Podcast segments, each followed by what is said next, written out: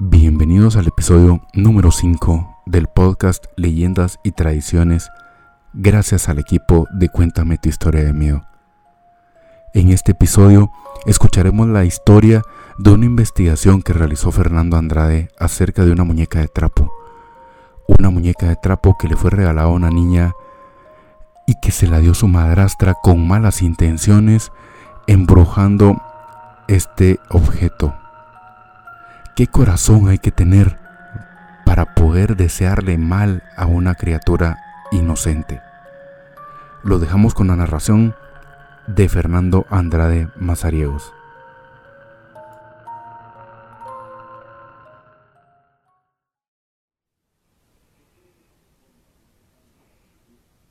Esta historia se llama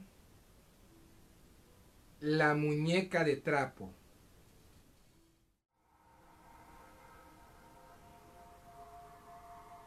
Muchos de ustedes recordarán de que antes en las ferias se vendían muñequitas de trapo. Y eran pues parte del pan de cada día cuando uno iba al mercado o a la feria o, o al evento. Pues compraba una muñequita para la niña. Muñequitas hechas por las mismas eh, personas que las vendían.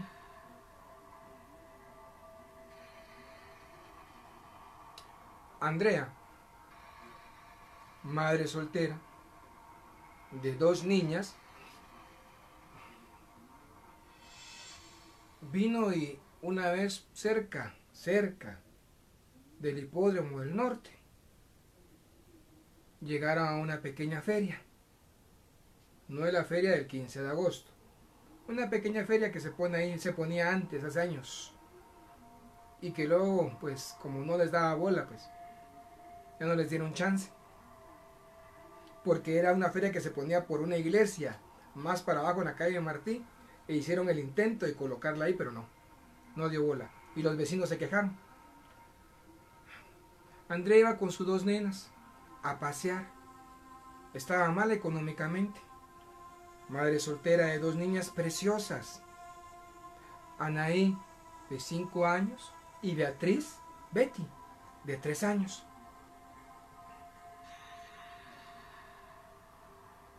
El problema es que a, a, la pobre Andrea le costaba mucho, pues le costaba mucho venir y guardar de su dinerito una bonita cantidad para comprarle una cosa a cada niña. Entonces lo que hacía era venir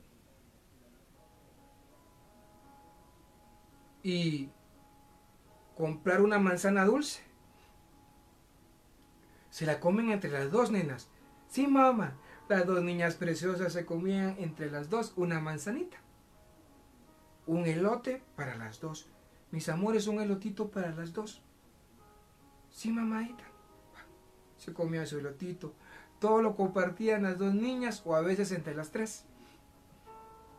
Entonces, llegaron a un puesto donde había muñequitas. Mira, mamá, esos muñequitos tan chulos, mira, yo quiero este, yo quiero este. De repente Andrea mira a la dueña del localito y reconoce a la mujer con la cual su expareja vivía. O sea,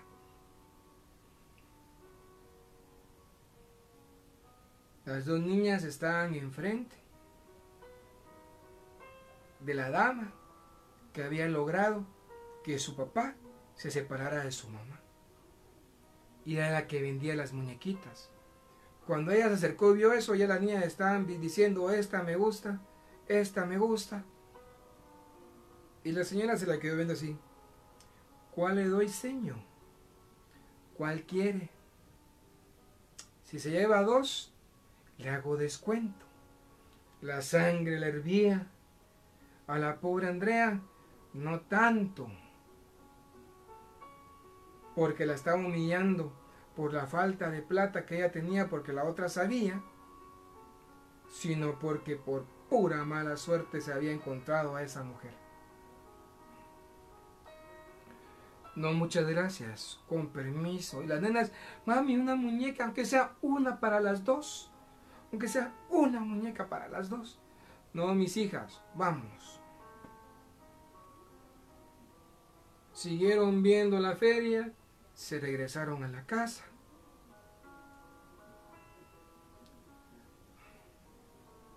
Y las pobres niñas sin su muñeca.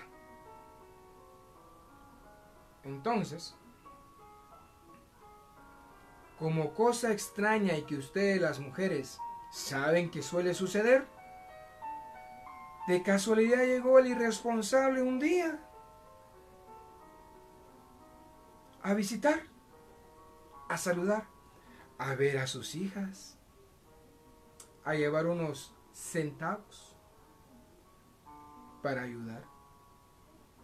Y da la casualidad de que llegó muy amable, muy tranquilo, tanto que Andrea dijo, bueno, viene sin pelear, sin decir muladas, pues está bien, que mira las nenas las vas a seguir viendo.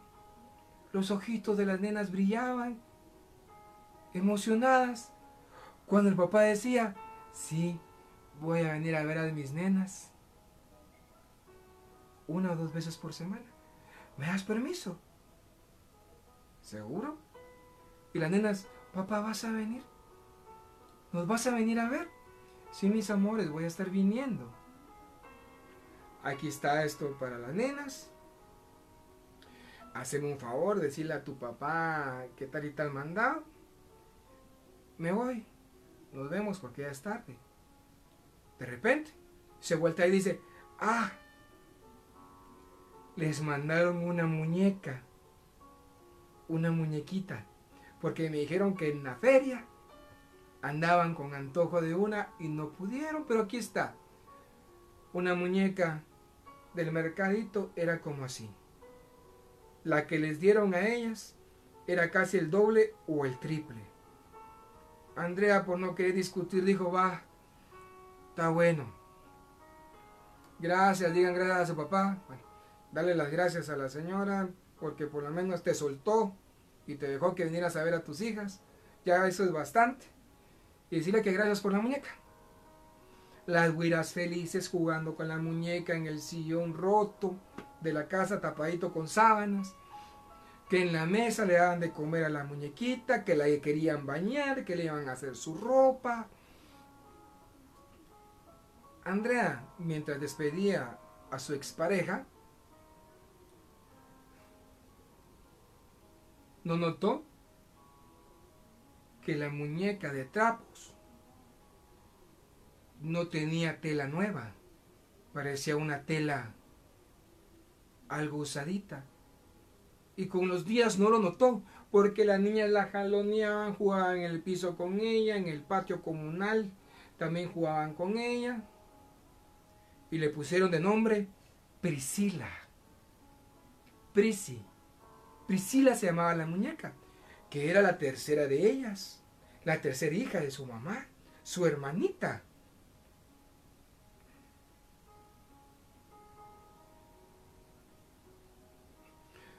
cuán equivocadas estaban. Cómo se confiaron pensando que era con buenos sentimientos esos obsequios. A los ocho días, al siguiente domingo, las nenas estaban, se bañaron, mis amores bellos se bañaron, se arreglaron, se pusieron sus vestiditos, los mejorcitos que tenían, porque iba a llegar su papá por ellas bañaron a Prisi, la peinaron, la pusieron también bonitas. Y papá iba a llegar a las 12. Se sentaron, mamá, ven mi papá. Sí, mis amores, que no sé qué, que no sé cuándo. 12. Una. Dos. Ya ven mi papá. Tres. Cuatro. Mamá, ¿y papá? Cinco 6 de la tarde, 7 de la noche. Las niñas no cenaron. Las niñas no quisieron comer.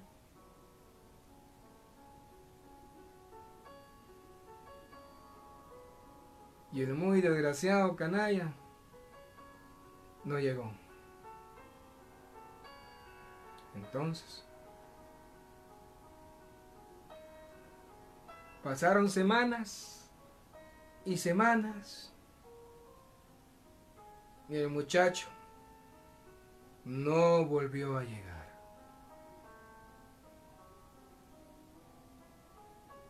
Entonces, Andrea, como la gran flauta, llamó por teléfono a la mamá de su expareja. Le dijo, mire esto y esto y esto, ¿cómo es posible? Y usted cuando viene a ver a las nenas, se da cuenta que están tristes. Y ahora le digo por qué es, porque su papá no ha venido. Y no le he querido decir nada a usted ni que las niñas le digan para no tener problemas con usted, por su hijo.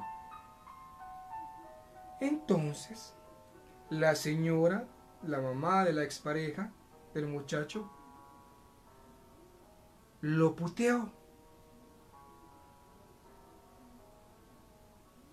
Pero desde que él llamó y dijo, mira, por decirle a mi mamá te vas a fregar, empezaron a pasar cosas raras en la casa. Mamá, Prisi me, me aruñó.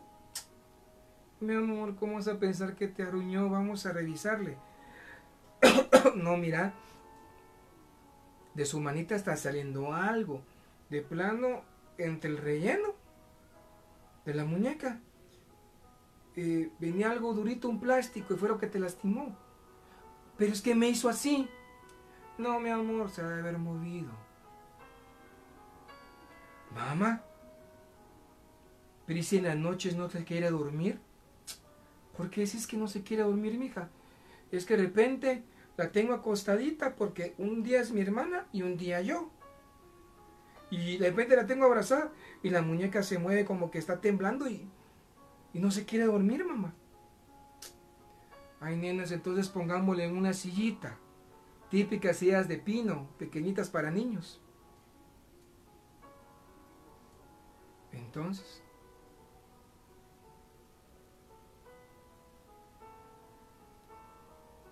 la muñeca en la noche.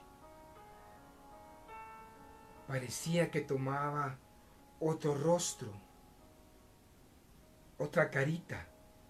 La sonrisa ya no era una sonrisa de niña bonita, sino parecía una sonrisa con malicia. Y eso que la carita era cocida. Andrea una vez se despertó porque estaba una de sus niñas pujando. Estaba pujando. Y la despertaba, se daba vuelta y el angelito de Dios seguía dormido, durmiendo. De repente, ya cansada de que las niñas empezaran con esas reacciones en la noche, se quedó velando.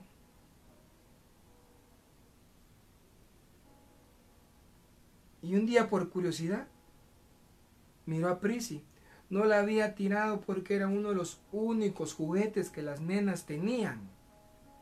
Cuando volteé a ver a la, a la mesa de pino, donde estaba Prisi, la niña no estaba, la muñeca no estaba hasta atrás, estaba en la orilla de la silla. Siempre la dejaba al fondo, porque le decía a las niñas que así descansaba la muñeca.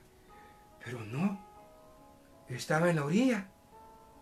¿Cómo es posible que se pueda detener? Si es de trapo.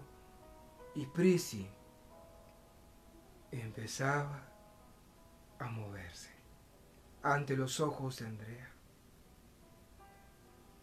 Andrea asustada le tiró una almohada, prendió las luces y la muñeca estaba con su sonrisa de siempre.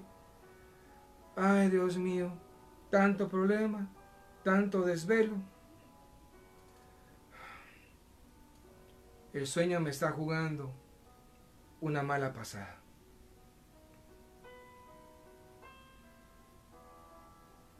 Siendo una muñeca de trapos, donde los labios, naricita y ojitos y detalles estaban cosiditos, muy bien hecha, no, siendo una muñeca de trapos, no despertaba sospecha de algo malo. Todo era lógico lo que pasaba con la muñequita. Pero una noche, en que la nena más pequeña, Betty, Beatriz, tenía fiebre, le pusieron a Prisi para que estuviera con ella. Fiebre de varias noches. fiebre de varias noches. Entonces la hermanita grande le cedió la muñeca a la paz pequeña. Y de repente la nena más grande le dice a su mamá, mamá, quítale a Prisi a la nena, porque mi hija si duerme tranquila con ella. Es que anoche yo la miraba y estaba viendo a la nena y la muñeca parpadeaba, mamá. Ay, mi amor, no, no pensé babosadas, ¿quieres? Pero, por recomendaciones de vecinas, de lo que decían las niñas, eh, a las otras niñas de los cuartos, porque ella alquilaba un cuarto en una casa comunal, le dijeron, vele señora, mire qué es. A lo mejor la nena tiene razón. Entonces, puso a Priscila en medio de Betty y de ella en su cama. Empezó a descansar, pero en su mente no se quería dormir. Empezó a descansar. La gran ventana, con una cortina improvisada, más transparente por lo vieja y usada que otra cosa permitía que la luz de la luna clara llenara todo el cuarto y la cama de las nenas. Entonces fue ahí en que despierta Andrea y ve a Prisa así, sonriendo. Y ella dice, pero no hay nada malo en la muñeca cuando se recuerda de que la muñeca es de trapo, no tiene por qué tener los ojos cerrados, siempre los ha tenido abiertos y están cosidos. Se pone nerviosa y el mal en la muñeca se da cuenta y abre los ojos. Se sienta y se sonríe Andrea. Se sonríe viendo a Andrea. Entonces Andrea la agarra y la tira. La muñeca por ratos como que se quería levantar y le tiraba una almohada. La muñeca se empezaba a mover y le tiraba lo que tenía a la mano, incluso zapatos. Hasta que le tiró un pocho encima y sobre el poncho tiró muchas cosas. Al día siguiente, le habló a las vecinas para que le ayudaran. Una que era bien valorida, valoruda, doña Tencha, entró y levantó todo. Y estaba Priscila, tirada en el piso. Entonces, agarran la muñeca como que sin nada. La sacan al patio las buenas mujeres y la empiezan a examinar en la pila comunal en los lavaderos. Señora, realmente usted no mira nada extraño en esta muñeca que pueda tener una conexión con ustedes. No, pero entonces se le queda viendo a los botoncitos y a una florecita que Prisi tenía en su blusita. Cuando se da cuenta Andrea, la ropa de Priscila estaba hecha de una blusa que se la había perdido en el tendedero. La muñeca estaba hecha con una prenda de Andrea. Todas dijeron, esa babosada.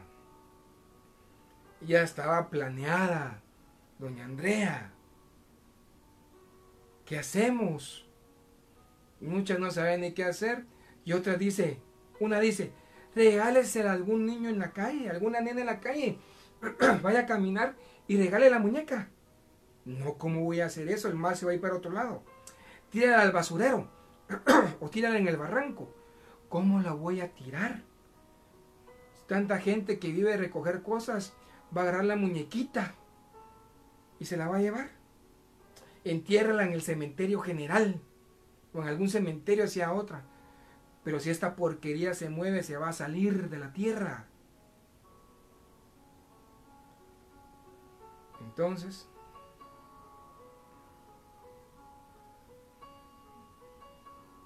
hicieron lo mismo que han hecho muchas personas, otro secreto. Amarraron a la muñeca a un palito y le empezaron a prender fuego. Muchos objetos endemoniados son así, es así su fin. Con oraciones reprendieron y alejaron el espíritu que podría salir de ese objeto. Mas no tuvieron miedo de quemarlo. Luego de quemarlo, y sabiendo quién había hecho la, la maldad, volvió a llamar la muchacha a su ex suegra y le contó todo. Cuando fueron a ver al cuarto los padres de la expareja, se dieron cuenta cómo estaban viviendo. Y ellos le daban dinero a su hijo, porque éste decía que no tenía muchas posibilidades. Ellos le daban dinero a su hijo para que le diera las nietas.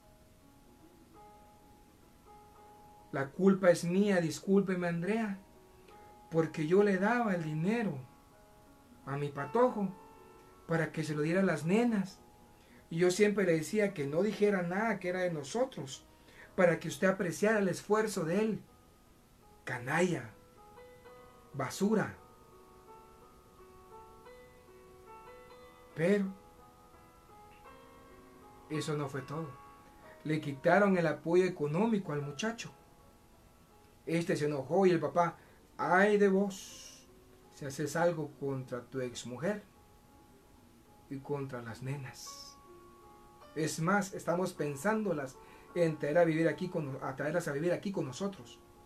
Tiene mucho, mucho cuidado.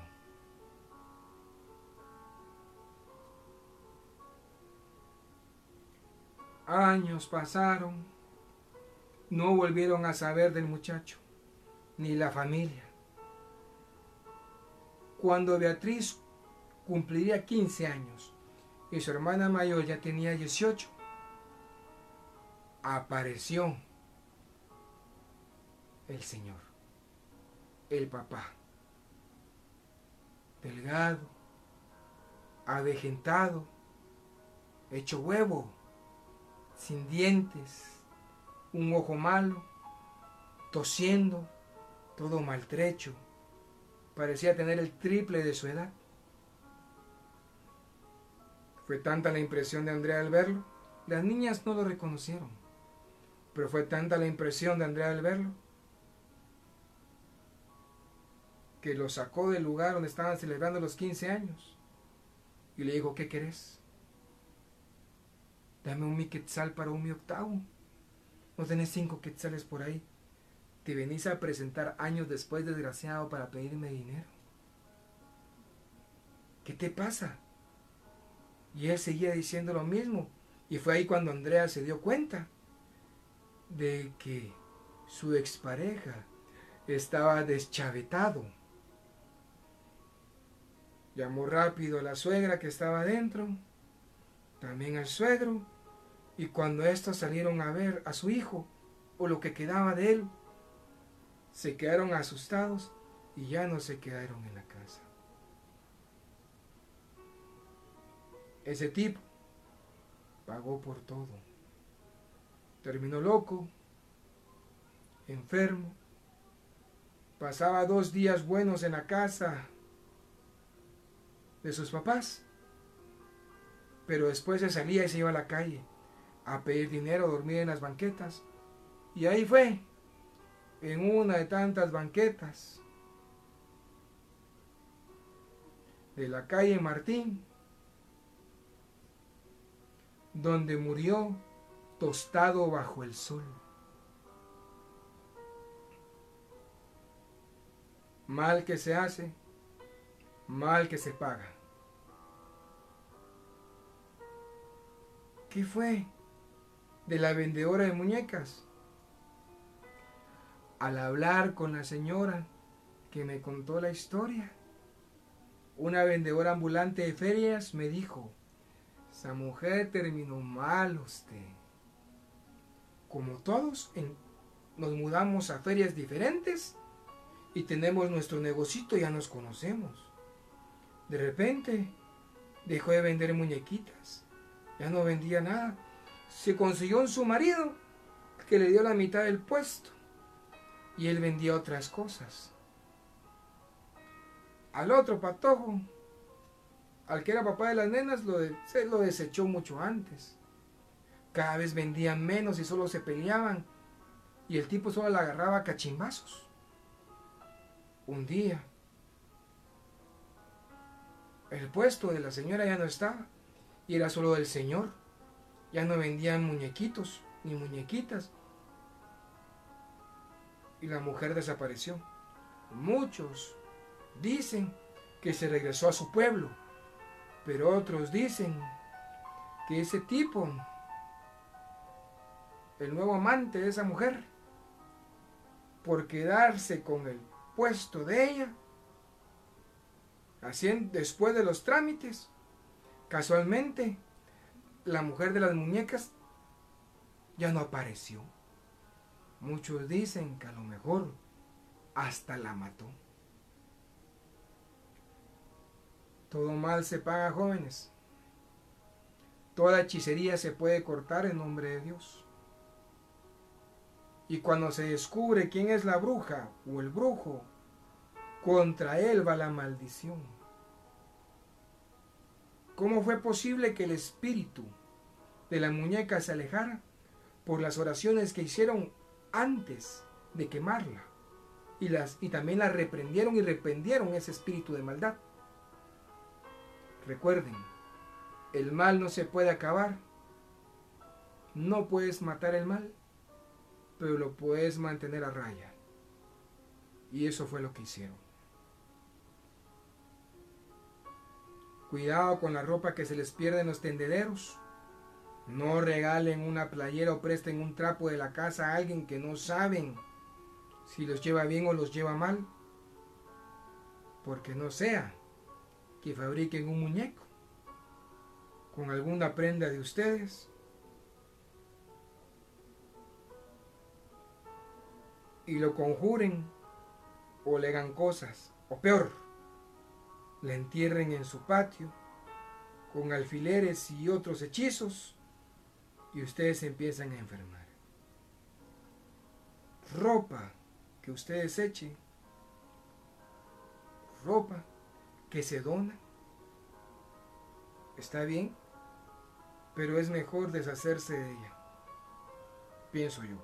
Incluso los mismos rescatistas y grupos de jóvenes que piden ayuda, lo que menos quieren es ropa. Se necesitan alimentos y víveres así como en la calamidad que estamos viviendo y que cada día hay más casos. Investigación, historia y narración, Fernando Andrade.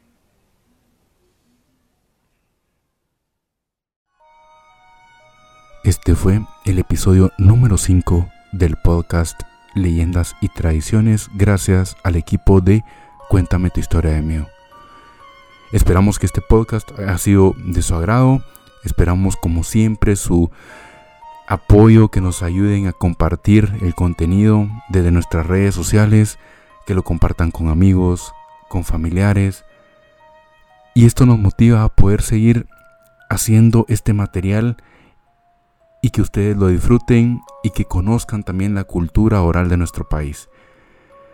Los esperamos en el podcast número 6 Gracias a Fernando Andrade Mazariegos, edición de podcast por Alejandro González.